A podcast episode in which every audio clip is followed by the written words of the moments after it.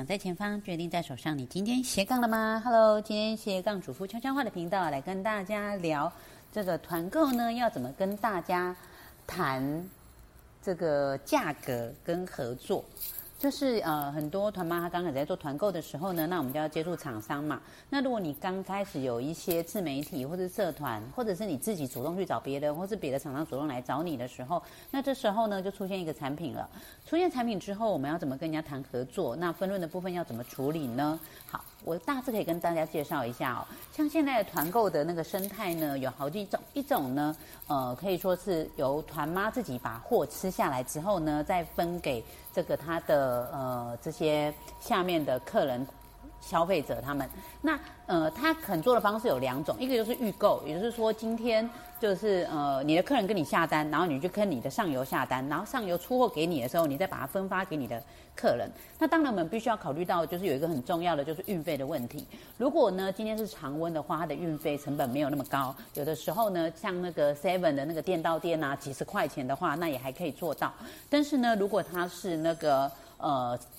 低温的话，低温的话通常都是上百块，大家可以去查那个集聚哦。那所以呢，常常到两三百块以上的价格，运费就是一个运送当中。蛮大的一个成本。这时候呢，如果说今天团妈把这个货吃下来之后再分发再寄出去的话，那就会造成它出现两个运费成本。那大家也知道哦，团发的消费者通常都是一般的小家庭，小家庭它的冰箱不大，所以如果你今天是冷藏冷冻，通常还冷藏的话，你又冰不久。那如果可以冷冻，可以冰比较久，但你的冷冻库通常呢一般的小家庭它的冷冻库是小小一个不大，它没有办法冰很多东西。所以如果你今天叫的货不多的时候，再把运费的成本加上去，然后再把这个厂商寄给团。妈团妈再寄给消费者的运费加上去的话，其实是很容易不划算的，因为你已经品相少了，然后你又加了两段的运费。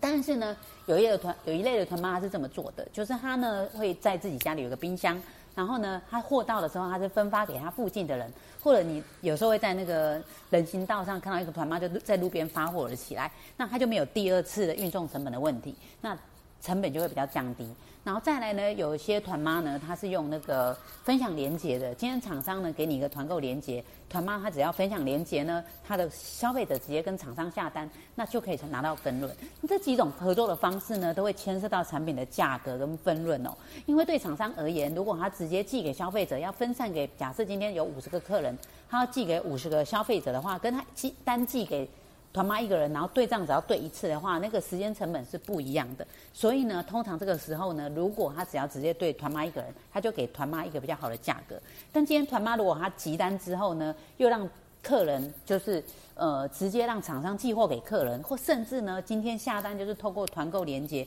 消费者是直接跟厂商下单的话，那相对而言，厂商他就会评估这个，然后让他的那个呃分润可能就没有那么多，或者他的那个。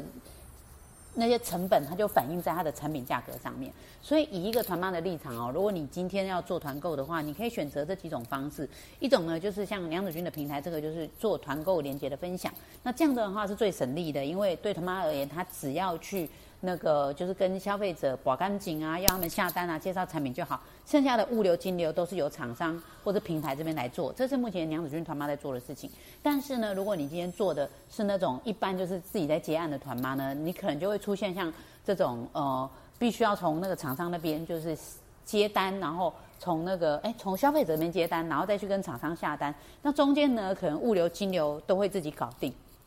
相对而言的话。像你可能有的有的妈妈，她就是要带着小孩一起去寄信啊，寄寄这些那个货品包裹啊，然后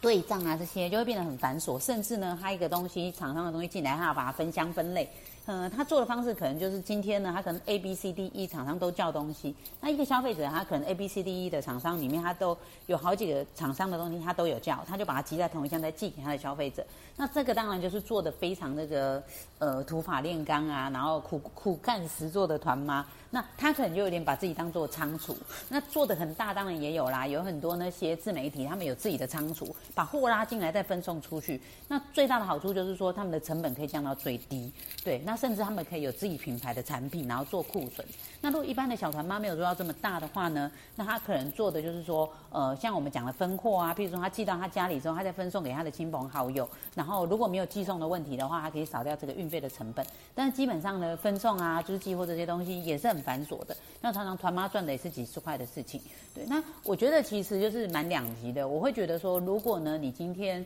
是那种就是呃影响力也蛮大的，然后。呃，就是有办法自己做到仓储的那种自媒体的话，那当然你这样子寄货的话，真的可以降低成本，因为量大嘛，降低成本也是很可观。那如果是你是小团妈的话，那中间省的钱可能没有很多，那就要看各个团妈的考量啦。所以今天我们在跟厂商讨论价格的时候，这个都是可以考量进去的哦。包括其他像是产品的品相，譬如说呢，像食品类，食品类的他们的那个谈的价格呢会比较好。比较不好谈，因为食品很现实哦。你今天呢东西好，然后物料好，食材好的时候呢，相对成前那个成本就会变高，然后也会卖的比较比较贵。而且其实食材这种东西，我们市面上是大约知道价格的。比如说你知道一只鸡腿多少钱，你知道一个呃蔬菜一把多少钱，所以你中间要赚价差是很困难的。然后所以它的利润成本也不高。然后但是呢，如果你卖的东西是一些用品。譬如说是那些呃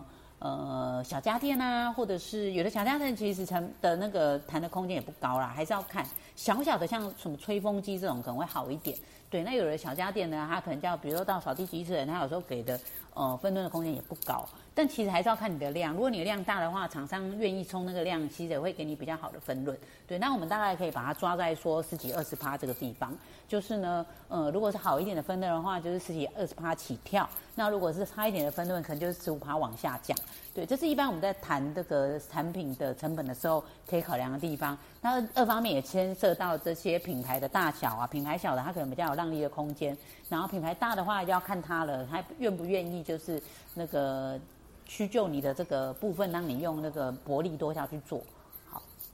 大概就是我们谈论那个产品的合作的话，可以用这种方式去介入。希望这样的分享对大家有帮助哦，拜拜。